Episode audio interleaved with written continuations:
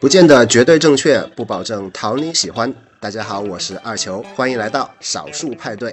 我们今天来聊一部最近特别火的剧，就是由张翰主演的《东八区的先生们》。我在想，如果张翰再一次来到《五十公里桃花坞》这档综艺，再一次被宋丹丹问你的代表作是什么，他应该有底气了。那必须是豆瓣评分二点二分的《东八区的先生们》。这部张翰花十年时间打磨的都市轻喜剧，最近掀起了全民热度，是被骂出来的热度啊！上一部拥有此类牌面的剧集，那得追溯到二零一八年九月份播出的《娘道》。虽然现实主义剧市场近年来一直提倡减量提质，但仍不乏脱离主流价值轨道的影视剧，妄图挑战观众及市场底线。他们遭遇全网差评，一点儿也不冤。悬浮剧很多，但豆瓣评分二点二分的剧还真心不多。东八区的先生们撕碎了悬浮剧的三块保命遮羞布，那就是人设、主创、叙事。所以他的死相非常难看。被撕碎的第一块遮羞布，当属四位男主角的厌女症人设。他们在放飞自我的过程中，涉嫌违反法律，却浑然不知。近年来，《三十而已》《二十不惑》等女性群像剧，在刻画独立自信的女性形象，表达现代女性对待生活的积极态度的时候，一些男性群像剧的永恒主题，却是遭遇中年危机后的放飞自我。豆瓣评分三点四分的《如果岁月可回头》是如此，东八区的先生们更是如此。全剧开场。四个男人便脱离文明束缚，频繁用性宣示领地。表面上需要女性，但打心底里不尊重女性。他们称呼事业有成的女性为“女魔头”、“女企业家”。买包，他们也要嚼舌根儿，不是花自己的钱。剧中男性对女性的恶意揣度，处处散发着偏见、无理，还有物化女性。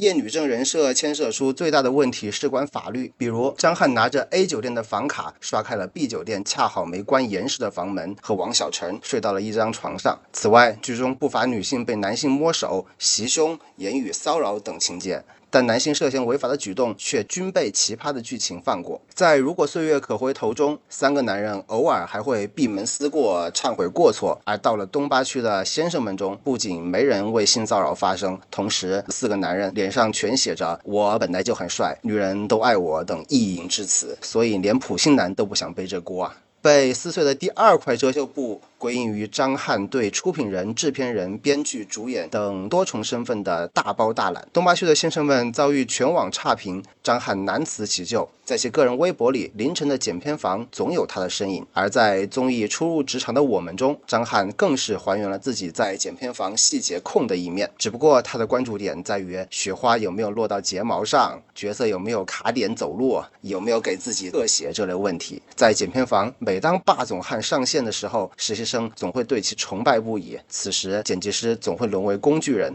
影视剧制作最忌讳越俎代庖，没有金刚钻就别揽瓷器活儿。张翰大包大揽的霸总行为，让这部剧从根儿上烂到了职业上面。如今，很多演员选择自己拉投资做剧。张翰曾在采访中道出此剧创作的缘由：一是如今找他的剧本多是自己演惯的霸总式角色，他不想太被动；二是做些符合自己审美理念的剧，通过把控细节让观众不出戏。二零一二年，张翰开始写剧本，当时只写了十集，便暂时搁置。等到二零一七年，他重新出发，筹备四年，终于创作出了《先生们请立正》，曲艺人生就要稍息立正向前走。后更名为东八区的先生们。毫无疑问，张翰十分看重这次创作，用前剧名总结自己三十八年的人生路，后剧名则隐喻了自己眼中的中国男人。但是，张翰眼中的中国男人来自何处呢？回看张翰此前出演《一起来看流星雨》《剩女的代价》《姗姗来了》《若你安好便是晴天》《如若巴黎不快乐》等剧，十三年偶像悬浮剧的经营，可想而知，他的审美趣味不就是霸道总裁吗？当他把想象中的中国男人形象与霸道总裁强行画上等号时，剧情走向也就可想而知了。所以，即便他想让新剧角色下沉贴地，减少霸总元素，但能想到最接地气的剧情，也只能是让自己在出租车后座吃泡面。他显然不理解，现实生活中没人这么干。被撕碎的第三块遮羞布是叙事。按照题材分类，《东八区的先生们》属于现实主义题材剧。影视行业对这类剧集有基本的要求，就是内容表达必须源于生活且高于生活。所以，一部都市剧主唱光做到罗列现象、呈现现实是远远不够的，还需要针砭时弊，放大正向价值观，批判错误的价值观。例如，当反映职场性骚扰的剧情出现时，正确的拍摄路径应该是首先呈现骚扰的过程，接着立刻通过角色行动告诉观众，这样做是不对的，否则。一味不加批判的呈现错误行为，会误导部分观众，甚至让未成年人树立不正确的观念。东八区的先生们的错不是个例。四年前，娘道遭遇全网差评，同样是犯了只呈现未批判的大忌。这部剧宣扬了封建的臣服观念，女人无怨无悔，哪怕放弃生命，也要为男人家族传宗接代，生儿子。整部娘道都在宣扬自我牺牲式的母爱之伟大，未曾批判时代糟粕，唤起年代剧的现代精神。